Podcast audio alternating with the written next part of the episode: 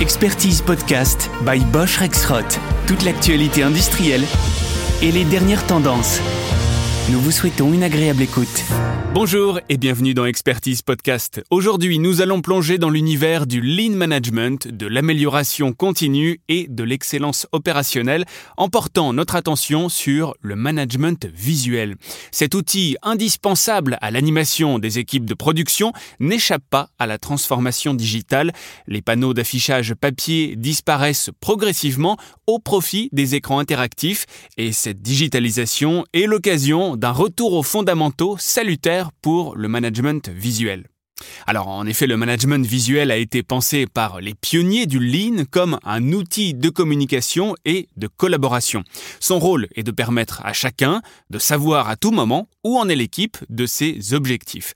Il est aussi de permettre à chacun de remonter des problèmes et ou de proposer des solutions. Dans son concept d'origine, c'est bien l'homme et non la donnée qui est au centre du management visuel. Ce sont les échanges entre les membres de l'équipe qui sont valorisés comme moyen d'améliorer la performance. Et selon cette vision, les informations affichées sur les panneaux de l'atelier ne devraient donc être que des supports à l'animation des réunions quotidiennes. Et pourtant, Combien d'heures sont passées chaque mois à mettre en forme, imprimer, mettre à jour les informations sur ces panneaux? Eh bien, ce sont plusieurs centaines d'après une étude que Bosch Rexroth avait menée au sein de ses usines avant la digitalisation du management visuel. Et alors, à ce niveau, n'est-ce pas la production de données qui devient la principale préoccupation? Comme toute routine trop confortablement installée, le management visuel peut perdre en efficacité au fil des années. Alors, ça digitalisation est une occasion unique de le ramener à l'essentiel, la prise de décision concertée. Alors, bien évidemment, dès que l'on prononce le mot digitalisation, on pense usine connectée, industrie 4.0. Cela veut-il dire que le management visuel digital est réservé à une minorité d'entreprises, celles par exemple qui auraient déjà installé des capteurs IoT sur leurs machines? Faut-il avoir passé le cap de la mise en place d'un MES pour que le management visuel digital tienne toutes ses promesses? Alors non, bien sûr, croire que le management visuel digital est réservé aux usines 4.0, c'est faire l'amalgame entre digitalisation et automatisation. On peut tout à fait commencer par digitaliser son management visuel en conservant ses indicateurs, et en les calculant à la main. On est alors au stade du management visuel zéro papier qui apporte déjà de nombreux bénéfices. Réduction des consommations de papier et d'encre, gain d'espace au sol dans les ateliers, gain de temps lié à la mise à jour des panneaux, impression, déplacement, affichage.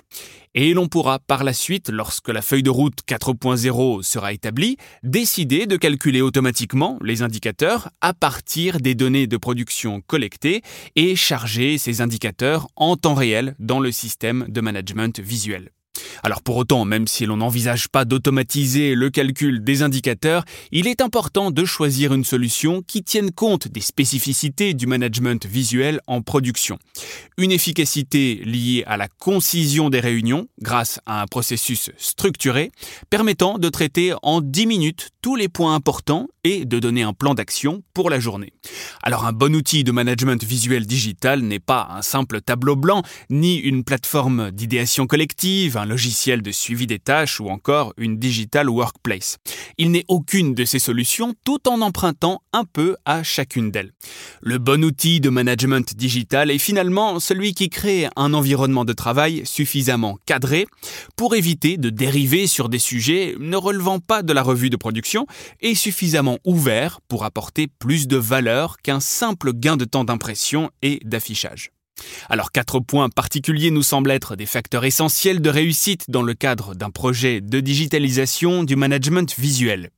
La possibilité pour les collaborateurs de retrouver leur environnement de travail habituel, le maintien d'un point de rencontre physique fixe pour les équipes, la capacité de l'outil de management visuel à grandir avec les équipes, et l'interactivité comme valeur supplémentaire apportée par le digital.